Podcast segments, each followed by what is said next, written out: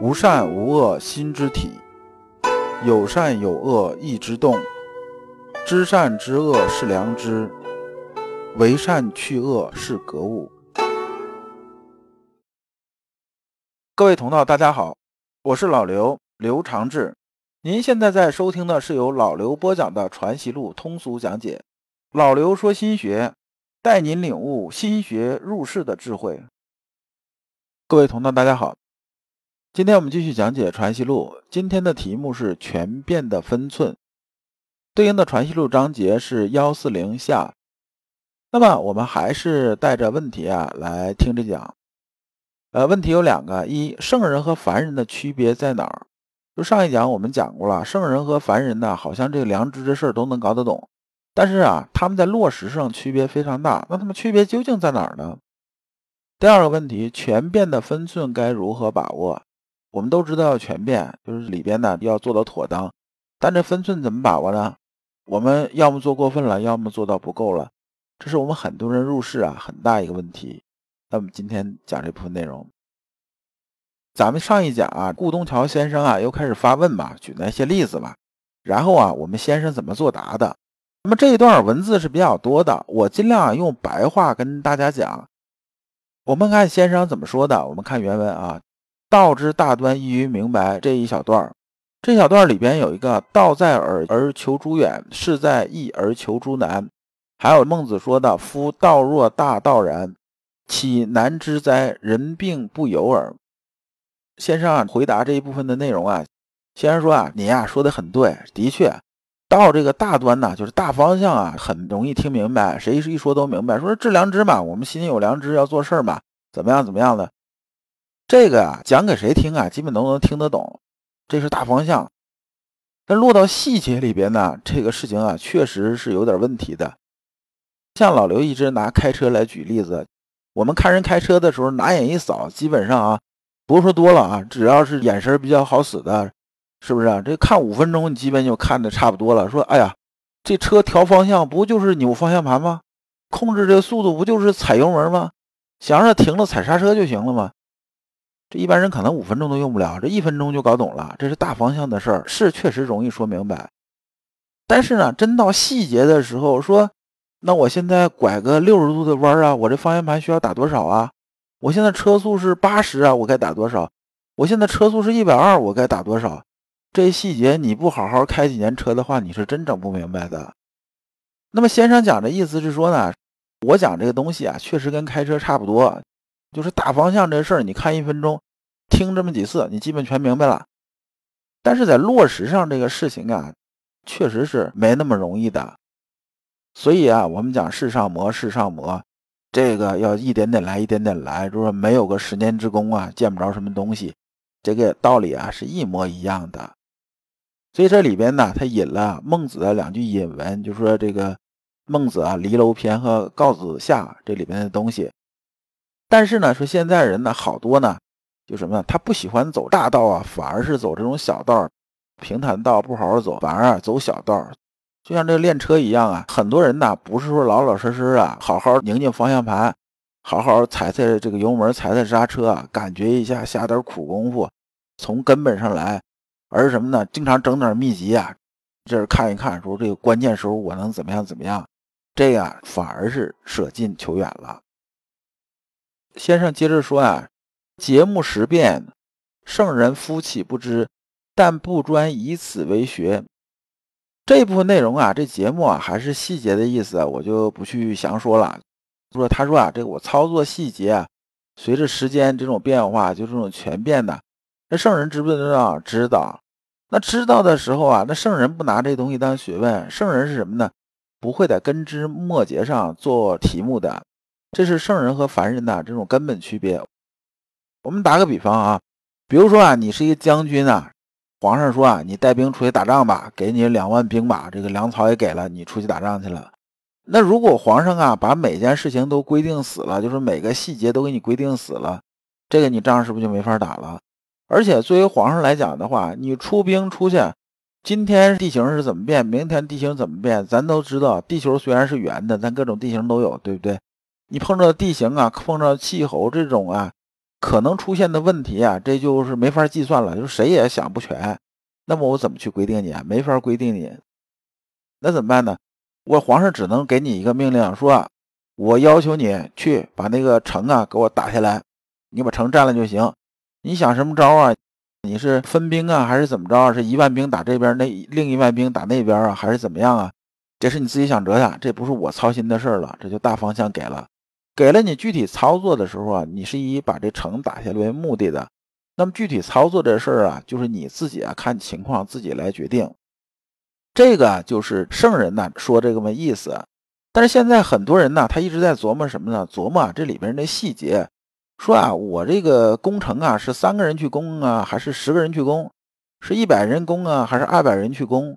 然后攻的时候啊，每一步怎么走，就琢磨这些细节的事儿，反而忘记了这根本的目的。最后就变成什么了？变成只是由细节来主导大方向了，就像啊，我们做一件事情的时候，总是讲这么一句话，叫“不忘初心，不忘初心”。那啥是不忘初心呢？就是刚开始我们想干啥，我们心里要有数，而不是啊，走到半截之后啊，被这个事情啊带着你啊，把这个初心又拖偏了。就像有些人呢，玩游戏啊，这老刘也玩网络游戏，而且玩的时间还不短，打个魔兽世界打了十几年啊，这经常也玩一玩。但是呢，我玩游戏的时候啊，我是不会耽误正事儿的。但是很多，比如说年轻人呢，他这个有网瘾这种啊，他就玩游戏，把什么事儿都扔到一边了，这就等于啊，偏离了根本的东西，就被拖偏了。那么先生啊讲这部分的内容啊，是说什么？是说我们不要因为过于啊纠结于细节，然后把这个方向拖偏了。那么先生接着讲的什么？接着讲，那我关于权变这个事情啊，我怎么去衡量呢？我这个衡量是靠什么呢？衡量就是靠心里边的良知。那么圣人呢，就说我们心里良知啊，他是已经是有了的。通过良知啊来判断一个事情啊，做到什么什么那种程度，他心里是有数的。也就相当于什么呢？相当于这个世界，比如说我们想知道一个桌子长短，知道椅子的长短，知道这个什么什么东西种长度，我们心里得有把尺子，我才能去度量。你心里如果是没有一把尺子，你怎么去度量啊？那么这一段呢，因为文言比较多，我呢也打个这种比方，按现代人的比方啊，我们啊如果把一个人呢比成是一台计算机这种裸机，什么东西都没装呢，你一开它只是灯亮了，剩下啥也没有。那么呢，我们阳明心学里边这良知啊，就相当于啊操作系统，就是比如说你现在用 Win 八、Win 九、Win 十啊，或者像你那个手机买回来是一个砖头啊，它里边那种是安卓啊，是苹果是操作系统。它是最底层的东西，它就相当于一个楼的这种地基。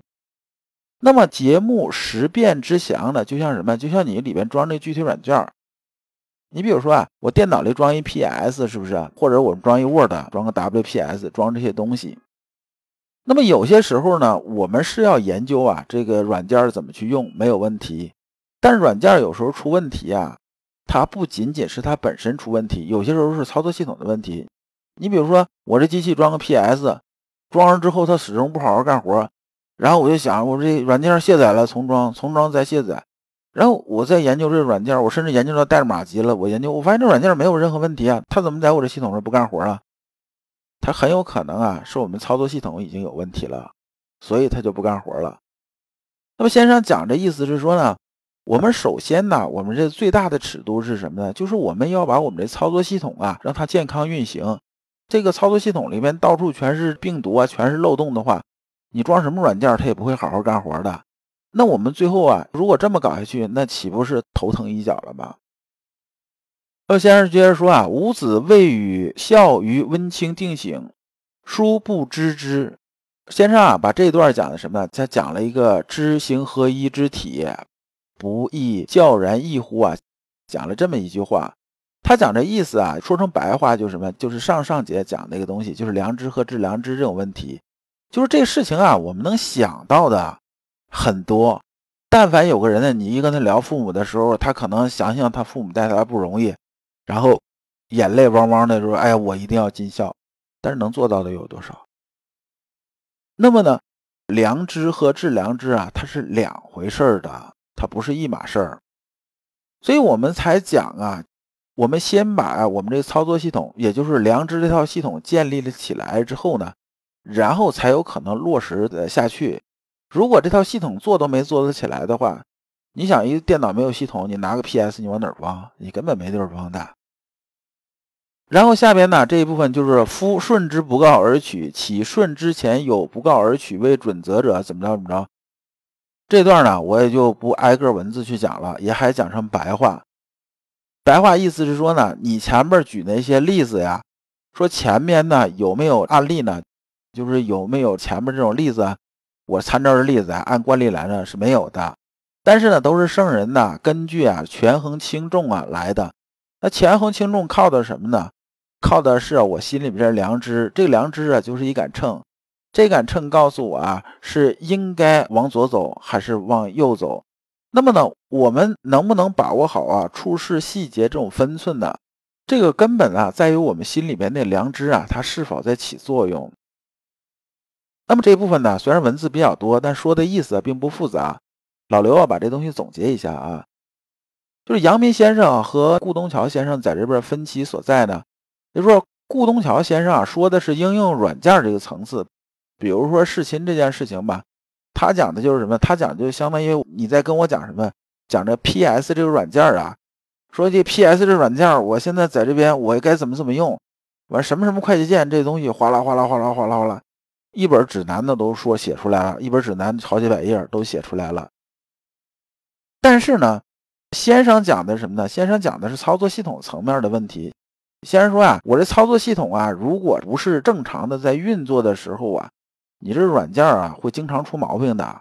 也就是说，我这操作系统如果到处是漏洞，到处是病毒，你装一 PS 软件，不管是不是正版，对不对？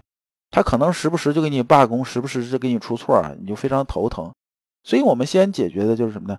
先把呀我们操作系统的问题解决好。就是良知这事儿先做好，这系统做的很 OK。那么呢，我们在运行软件的时候啊，才可能啊没有问题出来。这是最基础的东西，这才是啊病根所在。各位同道，如果您对本集的内容有什么困惑，可以在评论区给老刘留言，老刘会抽时间给大家解答。那么这讲我们就讲完了。下一讲我们讲知行在一以贯之，感谢诸君。